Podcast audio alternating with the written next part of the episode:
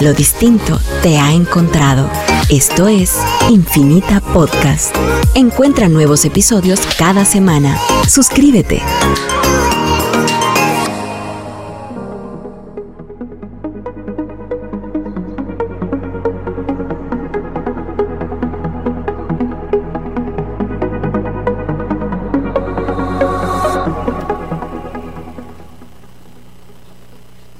A todos a un nuevo episodio de Espacio Multiverse.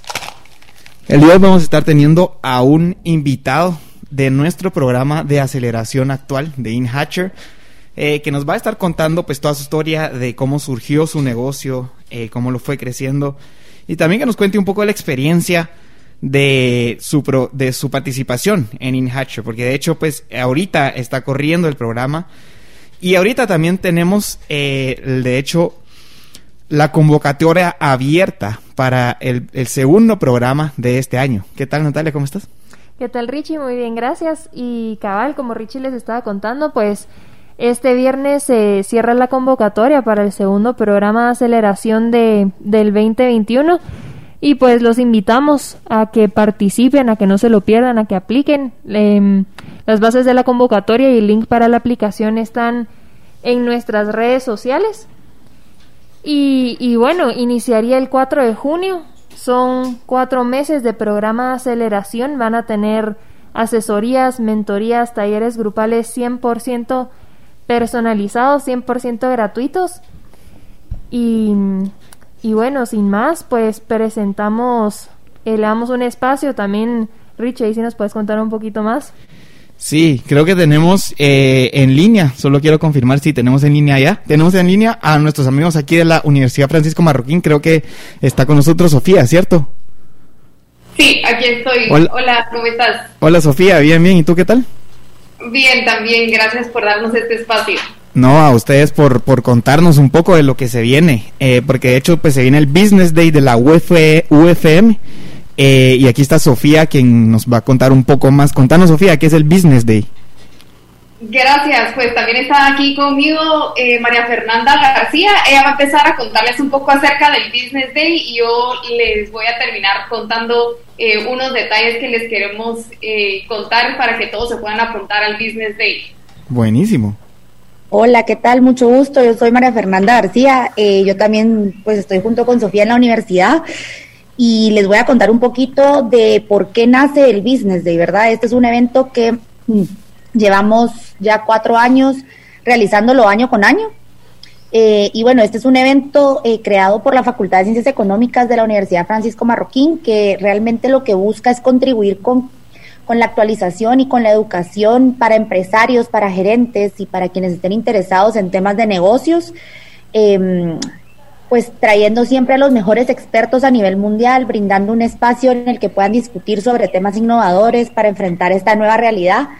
Eh, este año, a partir del año pasado y este año, pues se cambió un poquito también el foco eh, de los temas empresariales, de las últimas tendencias, por ese cambio de paradigma que tuvimos, ¿verdad?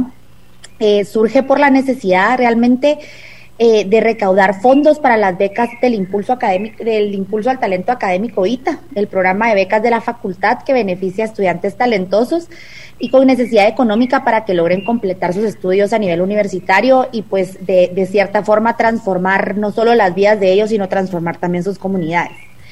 Eh, como les contaba, a partir del año pasado, pues realmente hubo un cambio en, en, las tendencias a nivel mundial, en temas empresariales y gerenciales. El tema de este año es Rising in a New Era, Redefining Your Business Model and a Way of Working. Buenísimo, este, esta iniciativa, yo de hecho eh, asistí. Al, al, ¿Perdón? Perdón, perdón. ¿Se no. escucha? Sí, sí, sí. Contanos un.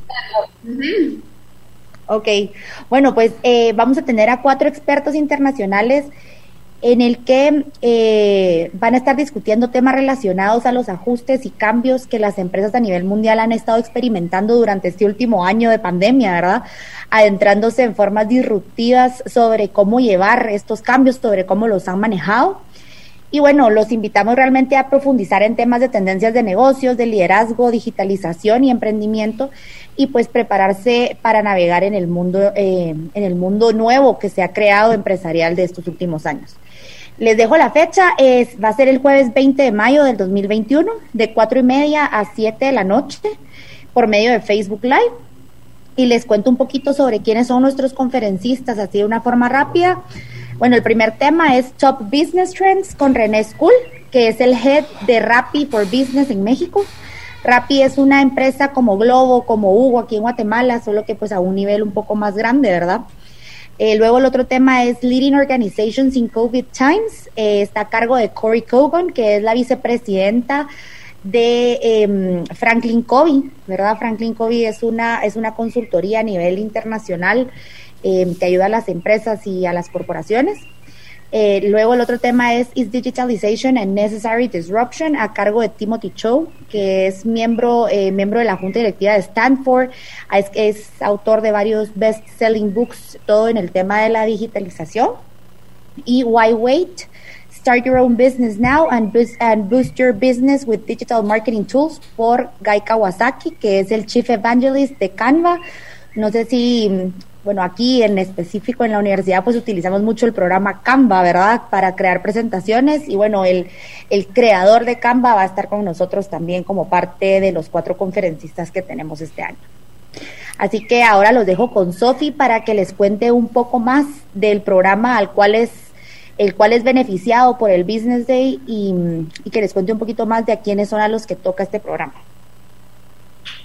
Gracias, Maffer. Pues como bien Maffer ya lo mencionó, nosotros hacemos el Business Day eh, a favor del programa de becas del Impulso al Talento Académico, que son es, estas becas que son parte de la Universidad Francisco Marroquín. Este programa eh, se enfoca en encontrar a aquellos estudiantes que tienen un gran potencial, que tienen un nivel académico muy alto, pero que usualmente eh, se encuentran en la necesidad de buscar ayuda financiera para poder continuar con sus estudios y en la Universidad Francisco Marroquín se les da la oportunidad para poder eh, hacerlo. El programa eh, fue fundado en 1996 y desde entonces se ha podido ayudar a más de 200 estudiantes.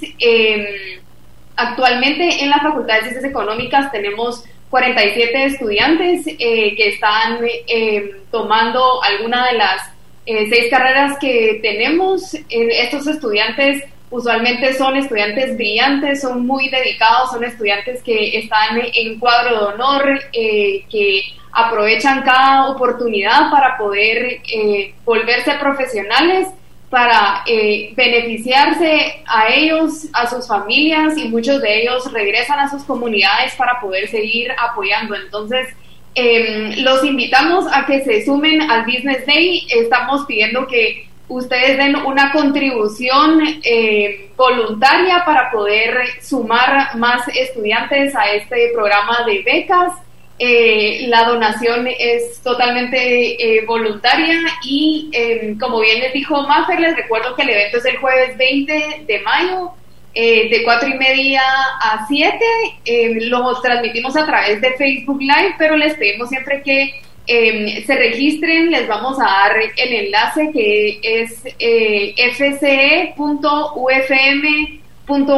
diagonal business day y ahí van a poder encontrar ustedes toda la información, van a poder encontrar historias de estudiantes que han sido beneficiados de, estas becas y más detalle de todos los conferencistas que vamos a tener invitados. Así que espero que se sumen eh, para actualizarse en estas nuevas tendencias y también a poder apoyar a más estudiantes para que puedan seguir con sus estudios.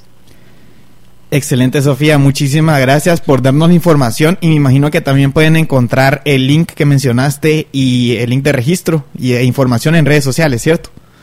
Correcto, lo pueden encontrar en las redes sociales de la universidad y las redes sociales de la Facultad de Ciencias Económicas, que es la eh, facultad que organiza este evento. Excelente, muchísimas gracias. Así que los esperamos a todos. Eh, visiten las redes sociales de la Universidad Francisco Marroquín y aparte en la fecha para el jueves 20. Muchísimas gracias, Sofía. Gracias a ustedes, Ricardo, por el espacio. Con gusto estar aquí. Por supuesto, no a ustedes. Gracias. Así que pues vayan apartando la fecha, la verdad que la, el panel de conferencistas se mira buenísimo eh, y lo más buenísimo de todo es que va a estar por Facebook Live, así que lo vamos a poder ver eh, en vivo. para todos. Tal, buenísimo. Y bueno, sin más, eh, pues les presentamos, tenemos aquí con nosotros a Brenda Lucen y Ana Lucía Flores, ambas cofundadoras de María Chula. Y bueno, en el episodio de hoy vamos a estar platicando un poco sobre su trayectoria Em, con el emprendimiento, cómo surge la idea, cómo adquirieron sus primeros clientes, cómo lo fueron haciendo crecer. Y bueno, como Richie les comentaba al inicio, ellos eh, están corriendo ahorita por nuestro programa de aceleración, el primero de este año. Y, y, tal vez si nos pueden contar también un poco sobre cómo ha sido su experiencia hasta ahora. Pero, pero bueno, bienvenidas a ambas. Muchísimas gracias. gracias. Muchísimas Muchísimas gracias. Eh, la verdad es que me agarraron así de sorpresa un poquito con la invitación, ¿verdad? Eh, pero estamos muy contentas de estar aquí. Eh, la verdad es que todo lo que hemos pasado con María Chula durante estos años, ¿verdad? Nacimos en el 2016 y nací, nació más que todo la idea, ¿verdad? En una idea, un huipil que usó mi mamá, un huipil que usé yo y un huipil que usó mi hermana, ¿verdad? Todas lo usamos en diferentes ocasiones y todas recibimos el mismo comentario de, ay, qué bonito tu huipil, me encanta, que no sé qué. Y estamos hablando que mi mamá era con sus amigas, ¿verdad? Que es gente obviamente un poquito más grande. Eh, fue conmigo, fue con mi hermana, conmigo fue en la universidad y con mi hermana en el trabajo. Y pues decidimos hacerlo, ¿verdad? O sea, nos dijimos, bueno, hagámoslo. Eh, la idea inicial fue con mi hermana, ¿verdad? Que no nos puede acompañar en estos momentos. Y me recuerdo que ella dijo, miren, yo me quiero animar. Entonces vine yo y le dije, hagámoslo, ¿verdad? Entonces, eh, para ese entonces como que yo me las llevaba de diseñadora, ¿verdad? Y comenzamos a buscar el nombre, ¿verdad? Y mi hermana se llama María Andrea, ¿verdad? Y pues sabemos que un montón de gente eh, aquí en Guate se llama así. O sea, un montón de, de chicas tienen ese nombre. Y decidimos ponerle María, por eso mismo. Y Chula, pues que obviamente es un gran representante de, de los chapinismos aquí en Guatemala, ¿verdad? Entonces decidimos lanzarla la empresa vía Facebook en el 2016 y pues a raíz de, de, todo lo que hemos pasado durante estos años, pues hemos estado bien posicionados, gracias a Dios. Estuvimos dentro de Spectrum durante el 2018, creo que fue, ¿verdad? sí, durante el 2018, ¿verdad? Que tuvimos una llamada y pues nos abrieron un espacio dentro del centro comercial y estuvimos ahí. Y la verdad es que le agradecía con la gente que ha sido súper fiel con nosotros, ¿verdad? No, pues la verdad es que yo yo les he seguido la trayectoria desde que desde que abrieron, se escucha bastante sobre ustedes y justo cuando aplicaron pues yo ya las tenía ubicadas, ya ¿Ah, tenía ubicada la marca. Pero pero bueno, ya nos están avisando que vamos al primer corte, entonces eh, regresamos en el segundo segmento platicando un poco sobre cómo adquirieron sus primeros clientes. Ok, súper. Y bueno, no nos cambien.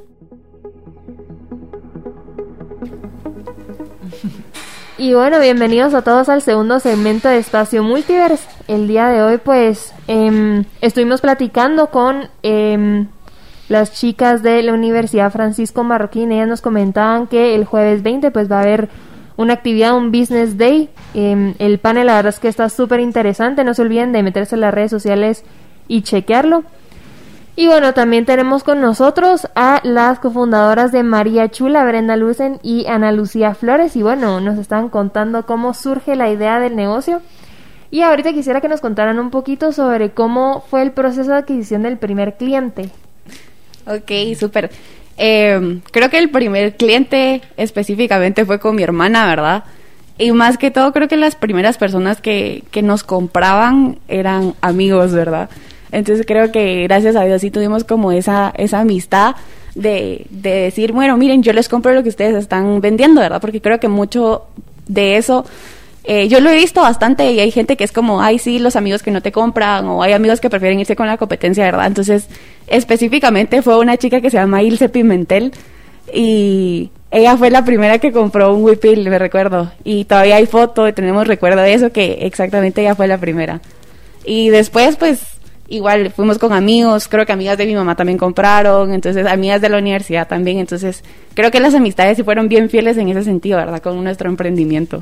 Mira, y, y para entender un poco eh, cómo fue la, el lanzamiento y esa primera adquisición de clientes, ¿ustedes tenían todavía trabajaban, este, pues tenían algunos otros negocios o cómo fue que decidieron lancemos y... A nivel, a nivel personal, eh, mi hermana estaba en la universidad, trabajaba, yo solo estaba en la U y pues mis papás que ya tenían otra empresa, ¿verdad? Que se llama De Bebé y Más.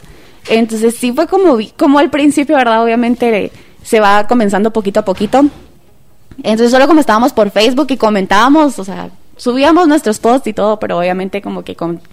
era la misma gente de nosotros, ¿verdad? Entonces, eh, sí, mi hermana trabajaba, yo solo estaba en la universidad y ya poquito a poquito como que le fuimos metiendo como más mosh. Nos, nos tocaba tomar fotos, ¿verdad? Entonces las que salíamos en las fotos también éramos nosotras. Era mamá, era yo, era mi hermana, salía mi abuelita también, ¿verdad? Entonces sí, fue el familiar la, el asunto. ¿Y cuál fue el momento? Yo creo que ese todo lo recuerdan, que ya hay un cliente, el primer cliente, digamos que no era familia y amigos. ¿Cómo fue esa experiencia? ¿Le empezaron metiéndole pauta o metieron a Facebook o a Instagram? Sí, total. Eh, comenzamos a pagar publicidad. La verdad es que no tengo como tan marcado el primer cliente de, de la página de Facebook, pero sí tengo bien marcado el primer cliente que tuvimos cuando estábamos en Miraflores, en, en el kiosco, ¿verdad? Y me recuerdo igual foto y todo y lo posteamos porque era un sentimiento bien alegre, ¿verdad? El, ya tener un lugar fijo y la primera persona que nos llegó a visitar, me recuerdo que ellos bien emocionados, así como, ay, miren, nosotros los estuvimos buscando un montón y, y qué alegre conocerlos. incluso había gente que pasaba en el kiosco de Miraflores, miren, nos podemos tomar una foto con ustedes. Entonces sí, era bien, es bien especial la verdad, esos, esos momentos de los primeros clientes, fuera de la amistad, ¿verdad? Qué cool. Y mira, y retrocediendo un poco antes de saltarnos hasta que abrieron en Miraflores, ¿cómo fue luego empezar a adquirir clientes, empezar a generar la marca? Eh, ¿quién, ¿Cómo se distribuían? ¿Quién hacía qué? Porque entiendo que era bien familiar el negocio, ¿verdad? ¿Cómo se distribuían? Mira, tú haces, eh, no sé, los artes, o tú haces las deliveries, o tú las ventas. Sí, la verdad es que sí es como bien marcado. Por ejemplo, papá se encargaba al principio de hacer las, las entregas, ¿verdad? Mamá siempre ha sido la que la que responde mensajes y mi hermana y yo pues vemos el tema de post y, todo el tema. O sea, por ejemplo, eh, mira y si sacamos esto, mira y si publicamos esto. Entonces sí, sí tenemos como, eh, teníamos, ¿verdad? Porque ahorita sí es como un poquito más complicado todo. Entonces sí, esos eran los roles, ¿verdad? Yo publicaba, mi mamá contestaba y papá entregaba. ¿Y cómo se distribuían esa, o dijeron, tú sos buena para responder mensajes, o cómo se distribuían, o se distribuían? Sí, la, verdad es que, va, por ejemplo, con el tema de la universidad, yo me mantenía ocupada, ¿verdad? Entonces mamá era la que tenía el tiempo suficiente para contestar, y ya comenzaba a contestar, y papá, que era como es el hombre, ¿verdad? Él se iba a hacer los pedidos, y pues yo, por la carrera a la que estudio, que es Mercadotecnia y Publicidad, me dediqué más que todo al tema de los posts, ¿verdad? Y la página en Facebook. Pues digamos, em, conforme fueron creciendo, no, no se les complicó el tema de respuesta de mensajes o el tema de delivery o... Bueno, tuvimos, eh, no sé, tuvimos el, el boom ese de, de, lo que pasó, ¿verdad? Que fue a partir de, de que pagamos una pauta publicitaria en Facebook y entonces ahí fue cuando empezaron a venir lo que pasó de, de la demanda y todo eso que tuvimos, ¿sí? Y mm, ahí fue y se, se dispararon, eran miles de mensajes los que entraban y no podíamos atenderlos, ¿verdad? No podía, ahí ya todos entrábamos a, a responder los mensajes y todo. Y Sí, o sea, y, mucha gente nos dice, les he escrito y no responden. ¿Por qué no responden, verdad? Se nos daban las 3, 4 de la mañana contestando mensajes. O sea, y había gente que sí nos seguía como la abuela, así de, mire, y tenemos estos disponibles. Y la gente a las 3 de la mañana sí contestaba, Entonces creo que en el 2017 fue como que el año más complicado en cuanto al tema de qué era lo que hacía cada quien. Eh, ya en el 2017 mi papá no se dio abasto con la mensajería, ¿verdad? Entonces tuvimos que contratar a personal para que fueran a hacer los envíos, ¿verdad? Ya nos quedábamos, mi hermana y yo con mamá contestando los mensajes porque obviamente no se daba basto ya sola. Y era como la logística de, bueno, pero ¿quién contesta qué mensaje? O mira, yo ya le había contestado a esta chava, o mira, Entonces siempre habían como ese tipo, tal vez no eran discusiones, pero sí, ay, no es que yo ya le contesté y era como, ay, no, yo ya vendí uno, pero yo ya había comenzado la Ah, venta. Cuando, este yo ya lo vendí, ¿verdad? Ajá. Pero me lo están pidiendo a mí, ¿ahora qué le digo? Y Sí, ajá. Incluso Ajá. igual con tema de clientes creo que siempre había como una persona molesta, ¿verdad? Y que era que no, era como, nosotros lo que hacíamos era mandar como 10 imágenes, o sea, como que vamos, no mandemos tantas porque le damos tanta opción al cliente, ¿verdad? Entonces era como, bueno, eh, mandamos 10, pero habría que, había que estar cambiando como que la galería de fotos porque se vendían demasiado rápido, entonces no nos dábamos abasto con ese tema, ¿verdad? Y, y- y mira, y cómo, en, en temas de diseño, eh, ¿cómo sabías qué producir o qué empezaste produciendo? Fíjate que eh, nosotros comenzamos comercializando. Come- comenzamos comercializando eh, las de Nevas Quiché, que eran como unas cuadraditas. La verdad es que esas estaban re lindas, iban con todo, con jeans, eh, con cualquier cosa, ¿verdad? Después comenzamos comercializando las de Chimaltenango. Y después comenzamos con los huipiles bordados a mano, por ejemplo los de Cobán, tuvimos bastantes huipiles de Shela y así, ¿verdad? Y después sacamos nosotros nuestra línea, que ya era como una línea más eh, como adaptada a lo de hoy en día, por ejemplo las bumper jackets, ¿verdad? Que eran chaquetas eh, típicas, después comenzamos sacando lo que eran los como suéteres, los oversize, que también ya eran como más para un público bien juvenil, ¿verdad? Entonces la gente súper encantada, ¿verdad? Entonces nos íbamos adaptando o tratábamos de sacar prendas como muy a la moda, ¿verdad? No dejando también lo, los huipiles que vendíamos anteriormente. O sea que más o menos al principio era comercializar, ver qué le gustaba a la gente y en base a eso ya empezaron a diseñar sus propios eh, Diseños. Ajá. Algunos estilos. Sí, exactamente. ¿Y dónde crees tú que fue ya el salto donde ya pudieron empezar a poner un- una tienda en Miraflores? ¿Cómo fue ese proceso ya de, de saltar de lo digital Ajá. a, lo poner algo físico? Ajá. Eh, la verdad es que fue a raíz de, del boom en el 2017, ¿verdad? Eh, me recuerdo que estábamos full en línea y tu- pues nos llamaron, ¿verdad? Tuvimos una llamada donde, miren, queremos la marca en, en nuestros centros comerciales, ¿verdad? Entonces comenzamos a pensar así como, bueno, ¿en cuál, verdad? Y creo que con el que nos quedamos eh, fue en el que, estu en el que estuvimos, ¿verdad? En Miraflores. Estuvimos ahí 2018, creo yo, ¿verdad? En el 2018, justamente en una temporada súper alta, ¿verdad? Noviembre y diciembre, que fue un... La verdad es que yo desconocíamos un poquito lo que era trabajar en un centro comercial, ¿verdad? Entonces ahí estábamos desde las 8, casi que 8 o 9 de la mañana, hasta 10 de la noche, 11 que llegaban a cerrar el comercial, ¿verdad? Entonces ese boom, la verdad es que nos ayudó bastante a pasar de lo virtual a lo presencial. ¿Y cómo decidieron a dónde moverse, digamos? ¿Por qué hicieron Miraflores? ¿Y cómo hicieron el lugar? Eh, ¿Y cómo, cómo, cómo diseñaron la tienda? La verdad es que era el que más nos historia. quedaba cerca. sí, la verdad es que era, el Miraflores era uno que nosotros como, llegábamos como bastante seguido, ¿verdad? Entonces decidimos ese, ¿verdad? Y la verdad es que gracias a Dios fue una puerta que se abrió. Sí, porque nos llamaron, ¿verdad? Ajá, o sea, Miraflores nos llamaron directamente. Ya lo habíamos creo que pensado, medio platicado, pero no, o sea, la lista de espera era larguísima, ¿verdad? Pero tuvimos esa llamada de parte de ellos que nos abrió las puertas y decidimos, bueno, démosle, ¿verdad? Es una oportunidad. Y digamos, ¿cómo, cómo se distribuyeron la tomada de, de posición o de estar a cargo de esa tienda entre ustedes? Porque pues entiendo que tú estás en la universidad y, y tus papás tenían también su propio negocio. Entonces, Sí. ¿cómo, ¿cómo se distribuyeron las horas o...? Por ejemplo, para cuando comenzamos dentro de Miraflores estábamos mi hermana y yo, o sea, mi hermana para ese entonces dejó de trabajar y atendíamos el local, que es con nosotras dos, ¿verdad? Y a veces se iba mamá, ya para la época en la que estábamos, definitivamente ya los turnos tenían que comenzar a ser como bien rotativos, ¿verdad? Entonces, eh, teníamos como un horario de, de 9 a 3 y de 3 en adelante, ¿verdad? Entonces así nos íbamos como que turnando. Eh, tuvimos que contratar a una persona que ya se quedó fija en los meses de enero, febrero, ya que ya no era temporada alta, ¿verdad?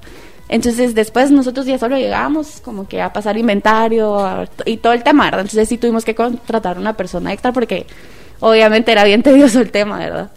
No, qué emocionante esa, esa primera contratación. Me imagino que fue la primera vez que dijeron, wow, ya creció el negocio lo suficiente como para mantener no solo una tienda, sino a un personal adicional. ¿ya? Sí, la verdad es que la, tienda en Miraflores nos vino a hacer bastante soporte porque mucha gente prefería ver los huipiles en persona que, que virtual, ¿verdad? Obviamente considero que no es lo mismo y creo que para nadie era lo mismo, ¿verdad? Entonces la gente prefería llegar al kiosco y mire, es que yo, yo he visto esta, me decían, ¿verdad? Entonces era como, ah, mire, es esta. Entonces facilitaba bastante lo que era el proceso de compra. Sí, no, qué excelente el hecho eh, de que hayan logrado eh, expandir sus operaciones y llegar ya a, un punto donde se expandieron hacia lo físico, porque creo yo que ahorita hay muchísimos emprendedores que se están apalancando de lo digital, ¿verdad? Como ahorita hay tantas herramientas y especialmente la, la pandemia vino como a cambiar esa percepción de que tiene que haber algo físico. Eh, pero muy interesante su perspectiva de que incluso les ayudó. Yo creo que en ese paso están muchos, así que vamos a aprender un poco más de ello. Pero tenemos que ir a la segunda pausa del programa, no nos cambien.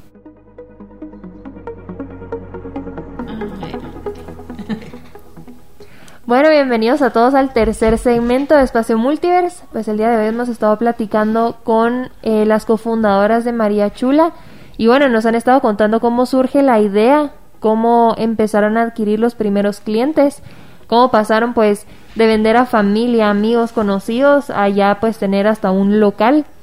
Y bueno, en este segmento les quisiera preguntar, o, más bien que nos cuenten ustedes cómo fue la experiencia de tener un kiosco, en el sentido de, de qué, em, qué necesitan, qué pasos tienen que tomar, cómo, cómo, si que firmar documentos, cómo es el tipo de pago. Tal vez em, si nos pueden contar un poco de esto para todos nuestros radioescuchas que quizá estén pensando entrar a, a centros comerciales. Súper. Este, bueno, la verdad es que entrar directamente a un centro comercial, la verdad es que es un proceso tal vez un poquito largo. La verdad es que creo que cada centro comercial tiene un proceso diferente, ¿verdad? El que nosotros tuvimos que pasar. Eh, fue tal vez no tan largo, ¿va, mamá? O sea, no fue largo no fue largo, para nosotros sí fue bien sencillo ingresar al centro comercial en el que estábamos.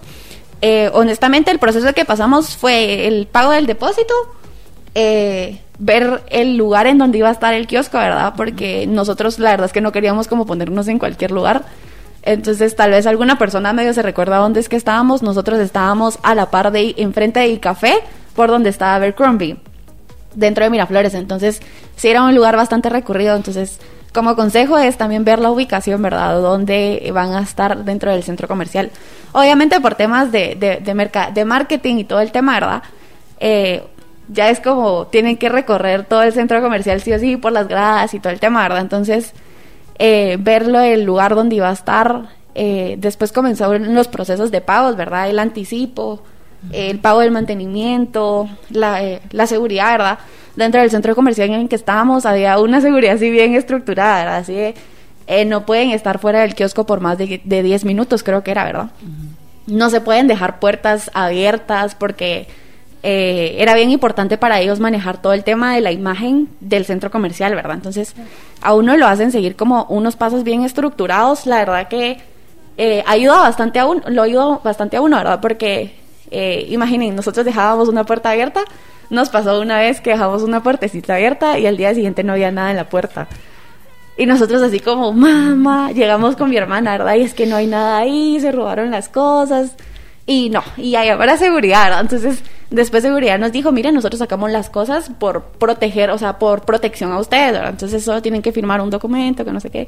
Entonces sí es como bien estructurado, la verdad es que eh, sí recomendamos, la verdad es que yo siempre lo he dicho, es dar el salto, ¿verdad? De animarse a hacerlo, ¿verdad? Para la gente que está en el proceso de pasar su emprendimiento a un lugar físico, como decía Richie, ¿verdad? De pasar su emprendimiento de algo digital o algo físico, es de, valientes. Yo lo decía así la otra vez en una entrevista, yo decía, es de valientes, porque no todos se animan a, darlo, o sea, literal es solo un paso, ¿verdad? El ponerse a buscar dónde, eh, cómo, cómo hacerlo, cómo decorar, cómo hacer todo, ¿verdad? Nosotros estábamos en un kiosco entonces, la verdad, decoración no era mucho porque era como una vitrina nada más, ¿verdad? Entonces, eh, sí es un, un, paso que yo recomiendo dar. Eh, honestamente, como decía Richie, ¿verdad? Por el tiempo de la pandemia como que vino a cambiar bastantes cosas. Entonces, lo digital sí da bastante, pero en cuanto a ropa, creo que sí es bien importante que la gente pueda llegar, probársela, ver cómo es, ¿verdad? Porque mucha gente sí es así, incluso gente de, de muy lejos llegaba y decía, es que mire, yo los había estado buscando. Y, y, hoy en día todavía nos preguntan, ¿verdad? Si pueden llegar como a verlas las cosas. Hoy en día ya no estamos en Miraflores, pero si la gente todavía pregunta, mira, ¿dónde los puedo ir a ver? ¿verdad? Entonces, sí es bien importante si es un emprendimiento como de ropa, ¿verdad? Entonces, sí lo recomendamos bastante. Súper, y, y, bueno, en el, en el break nos contaban un poquito sobre los meses altos, los meses bajos y cómo prepararse para, para estos cambios. Entonces, eh, si nos pueden contar un poquito, darnos consejos de cómo ustedes lo manejaban. Ok, súper. Eh, nosotros entramos al centro comercial en una temporada alta. Entonces, obviamente creo que por default todos sabemos que lo que es noviembre, diciembre y enero son meses altos. Siempre y cuando pues tú le metas el feeling y comences, ¿verdad? Entonces, esos eran los meses altos para nosotros. Lo que comenzó después siendo febrero, marzo, ya como que comenzaba a bajar las ventas, obviamente uno lo siente, ¿verdad? Obviamente la gente que ya llega en marzo es gente que solo va como al banco, al, al, centro comercial, ¿verdad? Entonces, sí fueron meses bajos. ¿Tú quieres agregar algo? No. Entonces, sí fueron meses bajos, entonces uno tiene que comenzar como que a adaptarse, ¿verdad? Entonces, es como, eh, ¿podemos pagar esto, sí o no? Entonces, ya es como de, de hacer priori, o sea, la lista de prioridades, ¿verdad? Así que sí se puede pagar, que no se puede pagar. Por ejemplo, ¿verdad? Eh, la persona que atiende el local. Es un ejemplo. En meses bajos, ¿se le puede pagar o no se le puede pagar? O sea, ya uno como emprendedor agarra la, la, batuta y dice, bueno, tengo que ir yo, ¿verdad? Porque no puedo pagar. Entonces es de ir adaptando, creo yo, los, los, el presupuesto a lo que hay, ¿verdad? En los meses bajos. Y si es como de anticiparlo o hacer bien estrategias de publicidad o, o mercadeo, por ejemplo, que haga que se muevan. Por ejemplo, las ofertas, ¿verdad? En el mes de enero, si se dan cuenta, todos los centros comerciales tienen, tienen ofertas, ¿verdad? Obviamente es por temporada, cambio de temporada o algo así. Entonces es, es bien importante, ¿verdad? Uno como que saber qué es el, el, producto que tú estás vendiendo, ¿verdad? O el servicio que tú estás dando para la temporada baja, poder adaptarlo, ¿verdad? Entonces sí es bien importante eso. No, sí, la verdad es que yo creo que ahí tocaste temas bastante importantes y, y sí, adaptarse también a, los, a las ofertas a los descuentos eh, por temporada, por season, ¿verdad? Uh -huh. y, y, bueno, también cómo es eh, su experiencia trabajando con proveedores, cómo ustedes llegan y les enseñan los diseños que quieren o, o cómo, cómo trabajan con sus proveedores. Mira, la verdad es que como somos, como, o sea, como comercializamos, por ejemplo, estamos hablando de los huipiles las primeras veces, ¿verdad? Entonces nos decimos, creo que bastante amigos de las proveedoras de, de Nuevo Quiche, ¿verdad? Entonces creo que en ese caso iba papá y mamá bastante, yo no viajaba, pero ellos iban a visitarlas y pues ahí es donde ellos comenzaron una relación con los proveedores, igual con los de Chimaltenango, ¿verdad? Ya con los diseños sí fue como, bueno, miren qué les parece si sacamos esto, ¿verdad? Entonces ya íbamos con el señor que hacía todo el, todo el tema de, de coser, o sea, porque literal cuando sacamos las bumper, las bumper jackets o los oversize, eh, como eran diseños propios, ya era de, mire, queremos que sea así, ¿verdad? Entonces era un conjunto de ideas de, eh, pongámosle el típico acá, pongámosle el típico allá, y los bumper creo que sí fueron a prueba y error, ¿va? Sí, como todo. Sí, porque pasó que sacamos creo que unos bumper jackets que no entraban de la cabeza. Entonces era como, mami, a mí esto no me entraba. No sé si alguien va a tener la cabeza más pequeña que yo, pero no me entra a mí. Entonces sí, esa prueba sí fue a prueba el error ya cuando fueron nuestros productos propios de Mariachu, la verdad. Sí, pues, y bueno, hablando de este tema de prueba y error, ¿qué es algo que a ustedes les hubiera gustado saber al inicio que saben ahora? Ay, la verdad es que eh, a mí me hubiera gustado saber que hay que dedicarle el 100% del tiempo. O sea, porque mucha gente es como, ay, voy a emprender para poder trabajar y tener mi propio negocio, ¿verdad? Entonces, mucha gente creo que lo ve o lo vi, porque a mí también me pasó, como, ay, o sea, sí se puede, ¿verdad? Obviamente sí se puede, pero es un sacrificio full, ¿verdad? Entonces, creo que a papá y a mamá también le ha pasado un montón de que tienen cosas que hacer, pero también hay que atender la página. Hay mensajes sin contestar y es como hay que contestarlos, ¿verdad? O a veces pasada de mamá, mira, necesito que me mandes la foto, pero no estoy en la casa porque ahí está el producto.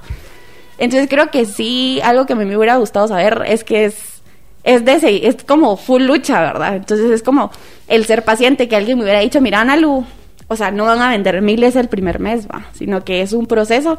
Y creo que es algo que yo lo, lo decía también la otra vez en una conferencia, era que no, o sea, no es un proceso de metas como que tan largas, ¿verdad? Entonces, metas escalables, o sea, por ejemplo, el primer mes, ok, vendamos 100 entonces ya vas, ¿verdad? Entonces uno no puede como que llegar hasta arriba sin haber pasado primero las gradas de abajo, ¿verdad? Entonces el no desesperarse. No, buenísimo. Yo creo que eso último que estás diciendo es clave. Nosotros, la verdad es que todos los emprendimientos que, que entran a nuestros programas, una de las primeras cosas que nosotros tocamos, em, digamos, en finanzas, eh, son los KPIs, las métricas. ¿Qué métricas utilizan para ir evaluando el suceso del negocio? Y eso a mí me parece la verdad que clave, tener eh, súper claro a dónde se quiere llegar, cómo vas a llegar ahí y con qué. La verdad es que eso me parece súper importante y, mm, y bueno, a partir de este crecimiento, ¿en qué momento decidieron pues ya cerrar el kiosco y quedarse 100% en línea? Eh, esa decisión la tomamos, me recuerdo, porque nos fijamos como en algo, ¿verdad? Y creo que es bien importante fijarse en pequeños detalles. Entonces nos dimos cuenta que mucha de la gente que llegaba al kiosco era la misma gente que nos escribía en línea. Entonces nosotros dijimos, bueno, tal vez nos podemos ahorrar el costo del kiosco, eh, porque lo virtual sigue, o sea, sigue vendiendo, ¿verdad? Entonces nos fijamos en eso, que las entradas de dinero que daba el kiosco era porque la gente escribía en la página y quería llegar a verlas. Entonces después fue como, podemos ir a enseñarlas si quieren verlas, ¿verdad? Entonces decidimos cerrar el, el kiosco, ¿verdad? Porque la verdad es que el costo del kiosco sí era demasiado entonces decidimos quedarnos full en línea. Pero sí fue como esa decisión, ¿verdad? De, decir, bueno. Mejor. mejor, bueno, mejor solo en línea. No, sí me imagino. Y bueno, actualmente cómo se están manejando, cómo lo están haciendo con el delivery, cómo están tomando las fotos. Ahorita, digamos, pues todo esto lo hacían, me imagino que en 2019 y tal vez buena parte del, una parte, del 20. ajá. Eh, la verdad es que sí estuvimos así un poquito desaparecidos en el 2019, ¿verdad? Creo que fue cuando más descuidado, porque esa es la palabra, ¿verdad? Lo descuidamos bastante en el 2019-2020. Y con el tema de las fotos, siempre las hemos tomado en la casa, ¿verdad? Tenemos como bastantes fotos de, de gente, la verdad es que gracias a Dios todo se ha dado yendo así por poquitos. La gente nos escribía así como, miren, es que yo quiero tomarles fotos a, a la ropa que ustedes venden. Entonces era como, bueno, ¿verdad? Entonces aceptamos. Incluso hicimos una pasarela, ¿verdad? ¿Te ah, recuerdas? hicimos una pasarela en Mushbal y todo salió así, miren, yo les doy esto, miren, yo pongo acá, miren, yo pongo las fotografías, miren, yo pongo el maquillaje, un salón. Entonces, eh, la gente es bien fiel a la marca que todo se iba dando, ¿verdad? Incluso eh, habían fotógrafos que habían estado escribiendo así como, miren, es que yo voy a tener un proyecto y quiero tomarles fotos para el proyecto. Y nosotros aprovechamos, ¿verdad? O sea, quiera que no, es un recurso que aprovechamos bastante. No digamos con los proyectos de la universidad de toda la gente. que era, éramos como el tema principal de los proyectos en la universidad, ¿verdad?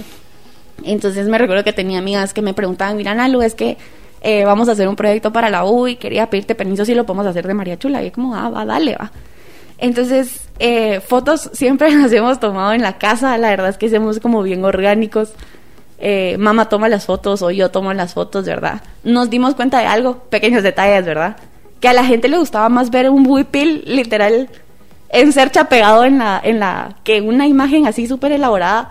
Yo me dedicaba a cortarlos, a hacerles así como su mocop y todo el rollo, pero a la gente le llamaba más la atención. Era como, mire, pero me puede mandar fotos. Y yo como, pero si ahí está la foto. Entonces sí nos dimos bastante cuenta de eso, de que a la gente le gustaba más verla así, tal cual era, ¿verdad? Incluso eh, también teníamos ese pequeño detalle, ¿verdad? Que no podíamos postear un, un porque el mismo Wipil como que no se vuelve a repetir, ¿verdad? Entonces la gente era como, mire, pero es que yo quiero que publicó tal día, eh, pero mire, ya no estaba. O sea, le ofrecemos este estos otros tipos y hay gente bien accesible y hay gente que no, ¿verdad? Entonces, eh, todo ha sido bien orgánico por nosotros. Eh, yo hice un live hace un par de meses. Eh, los videos que hacíamos con mi hermana así editados con puro amor, ¿verdad? Entonces sí, tal este año yo cambié el logo, ¿verdad? Antes era literal un circulito que decía María Chula con blanco y lo cambié ahora, ¿verdad? Entonces está la M, la C, tiene el, el mapita de Guate a un lado, ¿verdad? Entonces sí, nunca nos hemos como dedicado a pagar cosas extras, sino que todo va saliendo por amor de la gente, ¿verdad? Total, y ahorita que mencionabas el tema del inventario, ¿cómo lo manejan? Porque me imagino que, que bueno, han de tener blusas similares, pero no sé si tienen dos iguales o tres iguales. Exactamente, eso pasa. O sea, por ejemplo, tenemos un mismo estilo, pero por ejemplo, la mariposita que está en el primer huipil color naranja, en el otro está color rosado y en el otro está color morado. Entonces, esos son los pequeños detalles que no se repiten, ¿verdad? Entonces, hay gente que, por ejemplo, con los cobaneros, los cobaneros vienen blancos pero el bordado que tiene al lado no viene del mismo color. Entonces a veces entra naranja, a veces entra rojo. Y hay gente que sí se da cuenta de esos pequeños detalles. Es como, mire, pero es que yo quiero rojo. Entonces ahí sí nos toca mover un poquito extra las manos, ¿verdad? Y, y conseguirle uno exactamente del color que quiere para... Porque la verdad es que sí nos dedicamos al tiempo de la gente y qué es lo que quieren. Sí, pues bueno, y, y ahorita nos están avisando que entramos al último corte, pero también en el último segmento les quiero preguntar un poco sobre su experiencia en el programa, un poco de consejos también que le puedan dar a, a emprendimientos que, que nos escuchen. Y, y bueno, vamos al último corte, no nos cambien.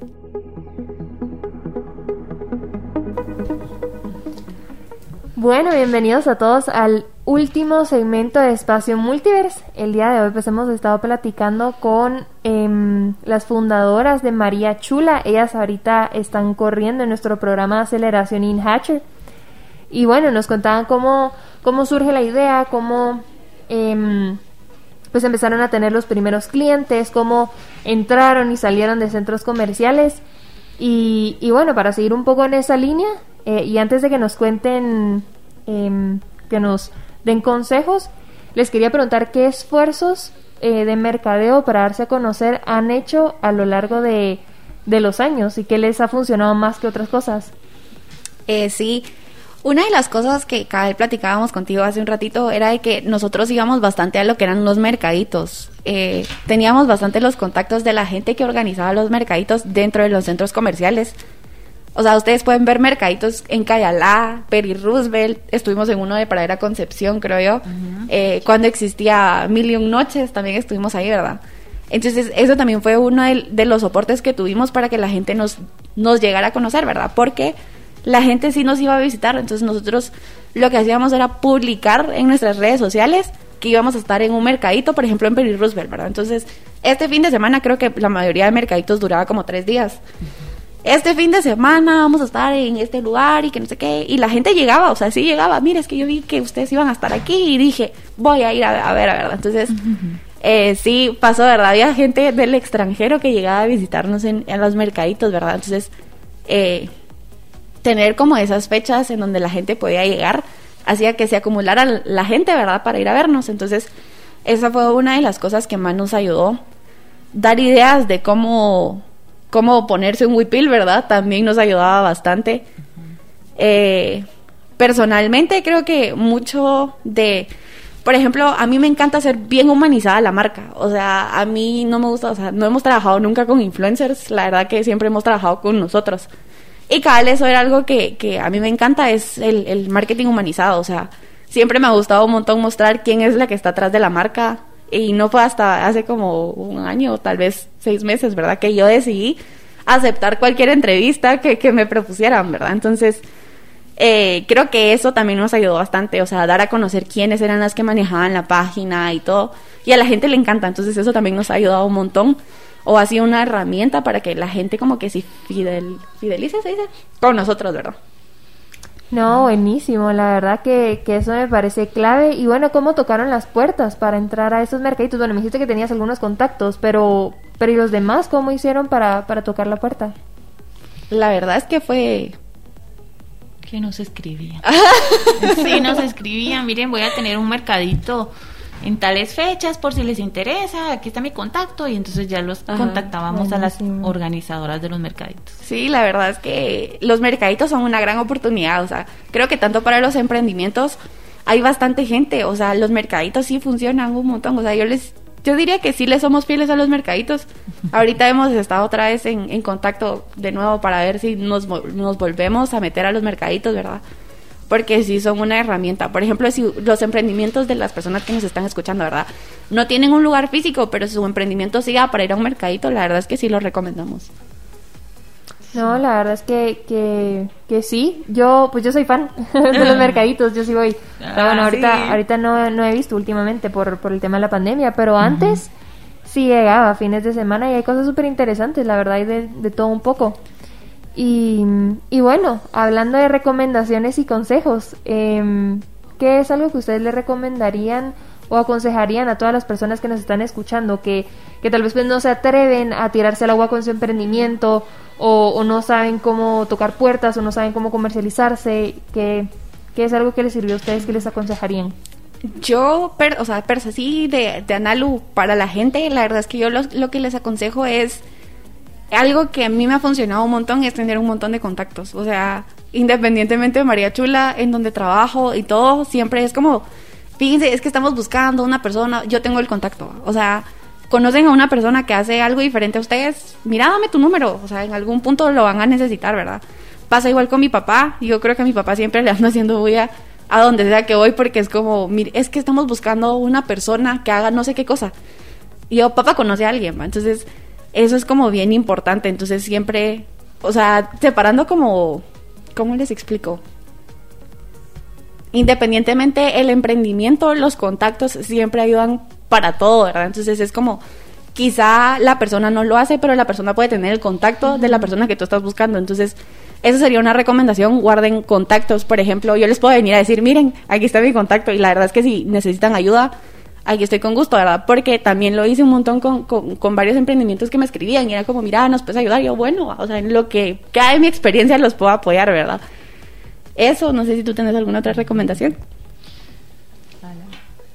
Saltarse al agua, la verdad es que el ser valientes, es lo que te decía yo anteriormente, ¿verdad? Creo que muchas personas a raíz de pandemia emprendieron, pero creo que Solo los valientes y los que le meten full amor a su emprendimiento son los que logran estar de pie después de varios años, ¿verdad? Porque sí es bien importante el amor que le tienen a, la marca, porque mucha gente es como, ay, yo hice esto y ya, ¿verdad? Pero ¿qué tanto seguiste? ¿Qué tanto caminaste? ¿Qué tanto seguiste caminando, ¿verdad? Entonces, sí es bien importante eso. Recomiendo lo de los contactos full, recomiendo que le metan mucho amor y que crean. Creo que mucha gente o muchos de los emprendimientos que terminan es por eso, porque es como creo que en todos los emprendimientos hay una etapa donde se quedan como estancados, ¿verdad? Pero hay gente que así como tira la toalla, hay gente que sí sigue. Y esa es la, única diferencia, es esa. Que al llegar a esa línea, la gente que da el paso avanza y la gente que tira la toalla no avanza. Entonces, sí, porque a veces puede quedarse solo en que quisiera, quisiera hacer, o me hubiera, me gustaría hacer tal cosa, pero no, no la hacen, ¿verdad? Entonces, hay, yo creo que las redes sociales ahorita es este como una facilidad que hay para que si tienen un emprendimiento que quieran hacer, que lo hagan, que empiecen, que empiecen y, media vez empiecen, pues ya empezaron como a, tirarse al agua, se podría decir.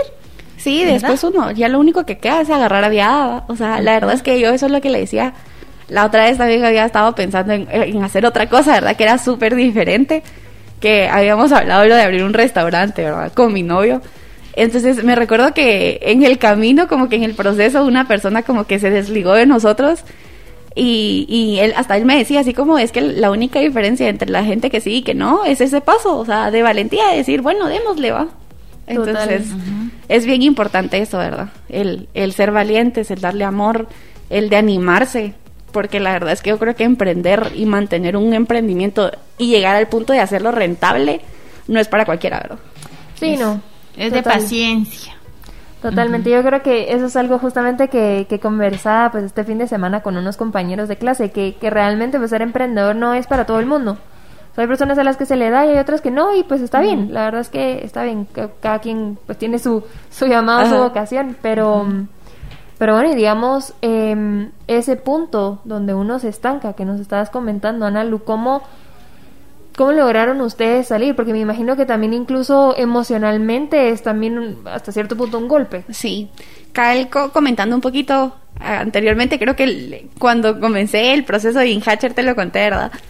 Que nosotros pasamos un proceso, creo que fue en el 2019, donde María Chula quedó en el aire, o sea, quedó súper en el aire y como que mi papá y mi mamá lo tenían, pero obviamente como que hacía falta más eh, y como que lo voy a decir así a lo a lo fresh eh, mi hermana se desligó de María Chula yo me desligué de María Chula entonces literalmente solo estaban mis papás o sea mis dos papás verdad entonces eh, ese fue nuestro, yo siento que ese fue nuestro punto de estancamiento, donde nadie se quería, o sea, la página creo que pasaba un mes sin, un, sin una publicación, entonces Creo que ese fue nuestro momento de, estancamiento.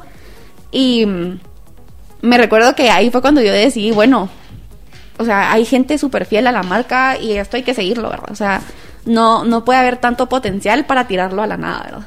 Sí, totalmente. Y bueno, antes de, de terminar el programa, em, si nos pueden contar, si le pueden contar a los radioescuchas, ¿dónde los pueden encontrar? Súper, nos pueden encontrar en Facebook y en Instagram como María Chula con W. Y pues cualquier cosa, como lo decían, si, si necesitan algún apoyo, alguna ayuda o algo, pues estamos para servirles. Eh, mi Instagram sí es un poquito complicado, pero me pueden buscar en LinkedIn como Ana Lucía Flores Lursen con doble S.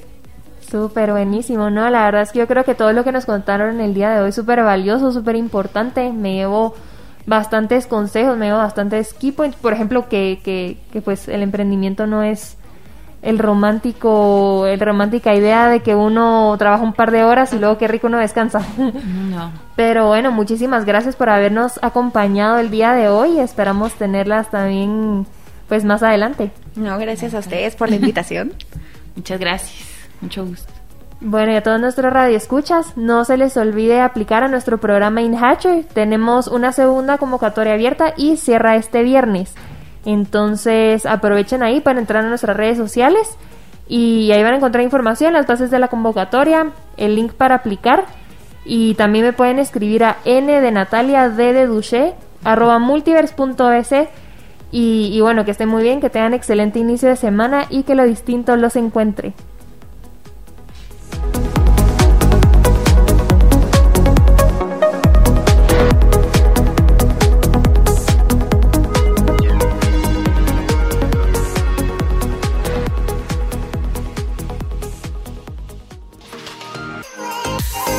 Lo distinto te ha encontrado. Esto es Infinita Podcast. Encuentra nuevos episodios cada semana. Suscríbete.